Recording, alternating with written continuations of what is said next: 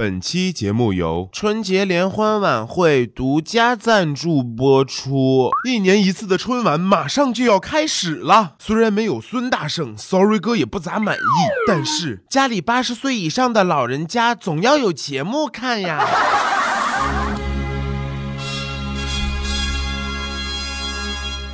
Hello，大家好，这里是每周五更新的电影说，我依旧是 Sorry 哥说电影的电影说的主播，I'm sorry。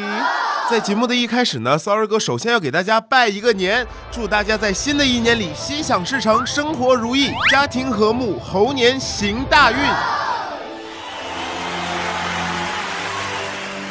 那大家有什么新年的祝福呢？也可以在节目下方评论。Sorry 哥会在除夕夜的当天中午十二点之前，在节目下方评论的这个骚友里面抽取五十位，每人赠送大年初一的贺岁电影《三打白骨精》的电影票两张。注意是五十位。呃，依照我们以往的节目的评论数来看呢，基本是留言就会有奖了啊，没错。另外，如果你喜欢 Sorry 哥的节目，可以关注 Sorry 哥的新浪微博。其实不想当网红，再说一遍，其实不想当网红，好吗？啊，来关注一下 Sorry 哥。那首先还是进入无节操电影推荐。今儿 Sorry 哥要跟大家推荐的这部电影是 Sorry 哥做节目以来看过的烂片颜值巅峰之作，叫做《爱情进化论》。主演是这个国民老公郭碧婷，还有男神戴立忍以及段奕宏，女二是 hold 住姐谢依霖，还有谢楠。看到时代姐妹花中的两位都参演这部电影的时候呢，Sorry 哥其实是有心理准备的，但是万万没想到啊，这部《爱情进化论》和《小时代》比起来，那是差了一百个栀子花开呀。最起码人家《小时代》整体的布景和服饰看起来还是昂贵的，《时代姐妹花》虽然没有演技这一讲啊，那撕逼的表情呢还是到位的。但是这部这个《爱情进化论》呀，不管是《时代姐妹花》还是男神戴立忍、段奕宏，那脸上的表情都是一个大写加粗的尴尬呀，哪哪都透露着一种脖子上架把刀的感觉。而且呀，就这么个破剧本，演起来应该没有什么难度呀。但是小到群演，大到主演，都是一脸不情愿，是怎么的呢？导演是有黑道背景啊，绑架你老婆了还是怎么的呢？还有整部电影里面的办公场所的布景，那都是一种郊区便宜楼盘样板房的廉价质感，灯光也生生打出了一种主演的都是电脑合成上去的感觉，让 Sorry 哥有一种整部电影都是在棚内抠像的错觉。Sorry 哥在此想跟几位演员讲一下，枪就是抵在嗓子眼上了，也不要害怕好吗？Sorry 哥已经替你们报警了。电影一开始就是作为第一女主的郭碧婷的个人独白：青岛。一个浪漫的海滨城市，那时候的我不知道，我平凡生活里不平凡的人生即将上演。我是安安，如你所见，一只生长在水泥丛林中的职场菜鸟。工作刚起步，爱情，唉。没错，一个有着郭采洁一样的港台腔的山东姑娘告诉你，她平凡生活里不平凡的人生即将上演。但是看完整部电影的 Sorry 哥还真的不怕剧透给你们呀。整部电影看完，我也不知道她的人生不平凡在哪儿。可能是因为少了大幂幂和郭采洁，撕逼都撕的那么无力。整个电影是要激情没激情，要冲突没冲突，就像一瓶八二年的农夫山泉一样。他哪儿不平凡了？你跟我说一说。紧接着，国民老公又说了，他遭到了男朋友的劈腿。然后在办公室里一边蹦跶一边撕着一个类似婚礼邀请函一样的东西。原谅 Sorry 哥看了好多遍也没看清他撕的是什么，所以只能是类似这个婚礼请帖了啊。但是国民老公郭碧婷从拿到请帖到开始撕，那都是面不改色心不跳，一脸波澜不惊的样子。宝贝儿啊，你男朋友劈腿了，你这情绪完全不激动，你这是给他下了个套，他被迫劈腿了吗？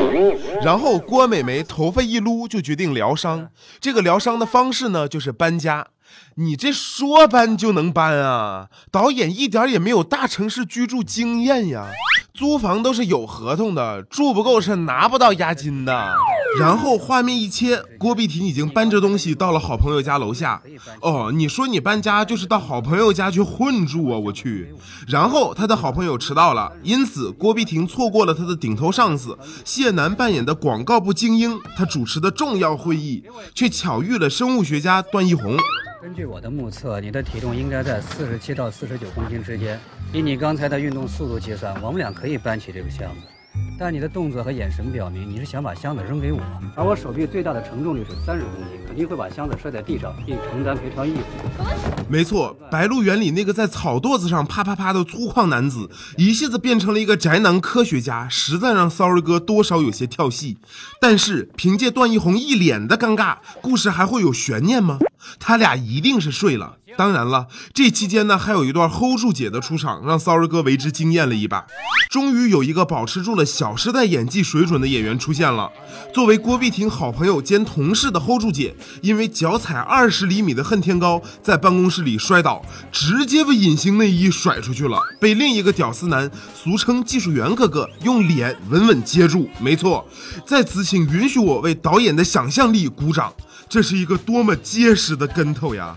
能让贴在胸脯子上的隐形内衣冲破领口弹射出来。你跟我讲一下，他不要说踩着恨天高，他就是踩着风火轮也很难做到吧？没有兴趣再听任何没有创意的体验。等一下，我迟到了是因为那么伊丽莎白一世最喜欢的口红颜色是什么？他是口红狂热的爱好者，但是他所处的年代将会把口红列为禁忌。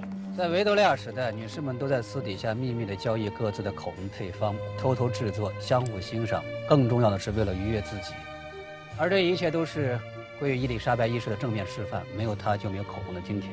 那你说她喜欢什么颜色？我哪知道？我又不是卖口红的。之后，郭碧婷终于入住了好朋友的家，就像女主人一样，逗段奕宏养的鹦鹉，吃段奕宏种的葡萄，勾搭段奕宏本人，然后又换好了女神的新衣，搭段奕宏的车去公司开会。中间呢，还和段奕宏讨论了口红的进化论，以及口红的起源呀，等等等等。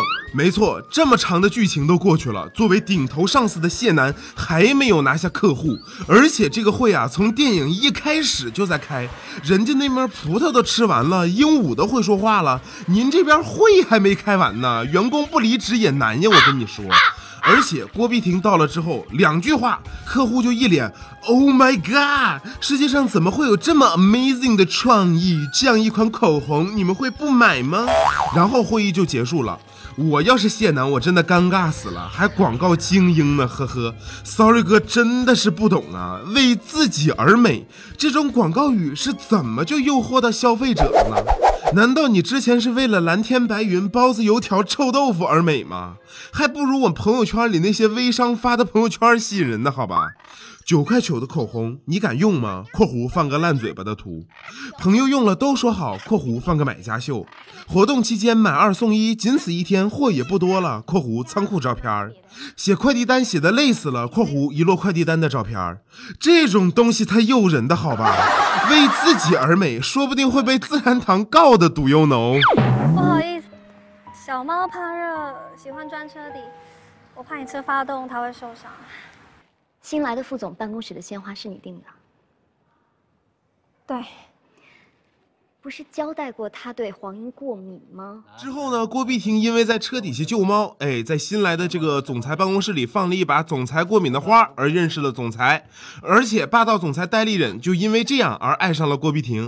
怎么样？你以为我会吐槽剧情太过玛丽苏吗？No No No，Sorry 哥早就习惯了，也早就猜到了。Sorry 哥看完这段呢，主要还是想跟这个编剧导演说一说，答应我多读书好吗？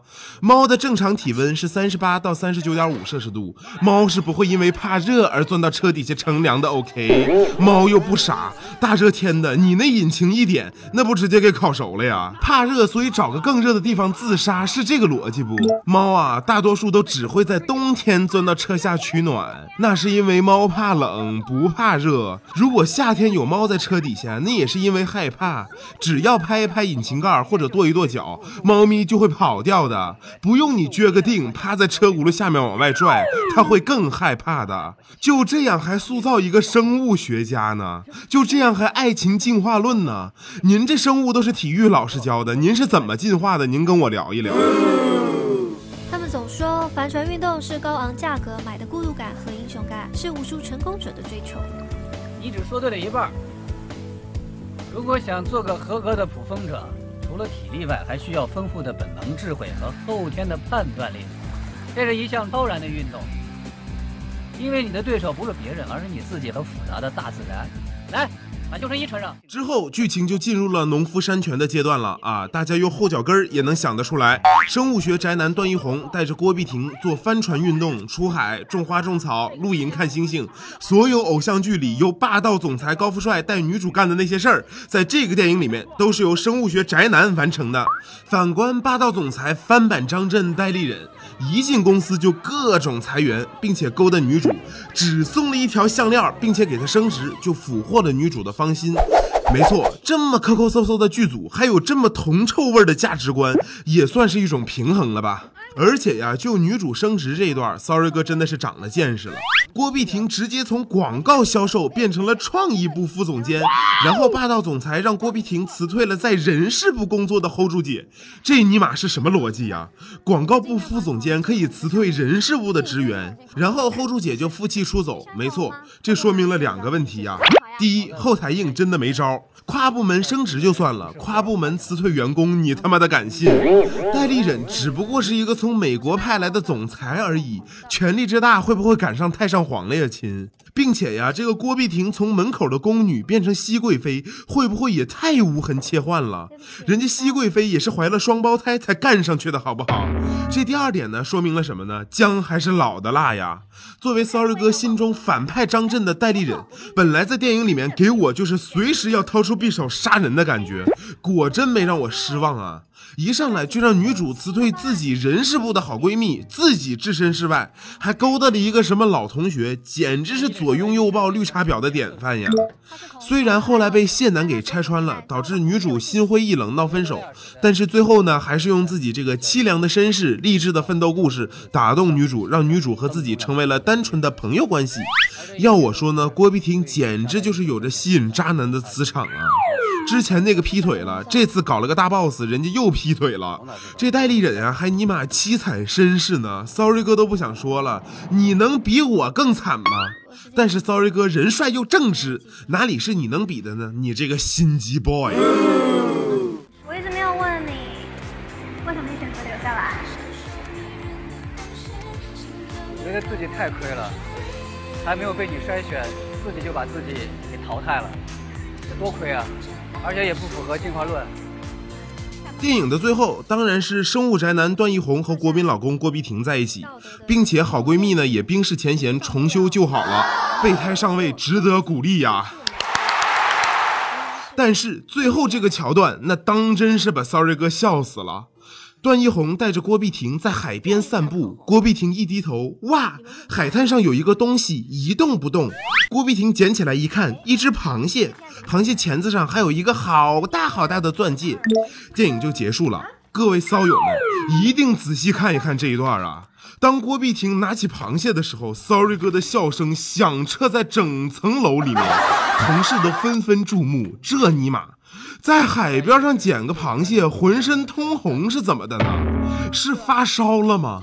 原来总看广告，哥们儿咋的了？被煮了？要不要来两片退烧药啊？还是温室效应已经达到可以在海里直接煮螃蟹的效果了呢？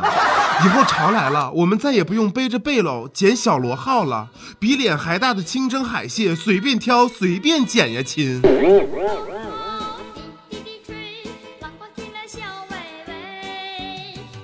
看完整部电影的 Sorry 哥真的是头一次觉得一个导演和编剧没文化真可怕呀！真的，虽然电影里面一直在讲什么费洛蒙、多巴胺、荷尔蒙，一直企图通过生物学的一系列交配理论、物种进化等等来解释和阐述爱情，但是 Sorry 哥敢跟你打赌，这个导演呀，他根本搞不清什么是进化论。不要问我是怎么知道的，一个大海里面螃蟹是什么色儿，猫为什么夏天钻车底都不知道的导演，他怎？怎么可能知道进化论呢？开玩笑嘛！要么主演怎么一脸尴尬呢？因为演员根本就不知道自己在演什么，都是一脸惊恐的看着彼此。到最后呢，Sorry 哥想对两位我很欣赏的演员说两句：戴立人老师，好好演演变态杀手挺好的，时尚都市青春片真的不适合您呀。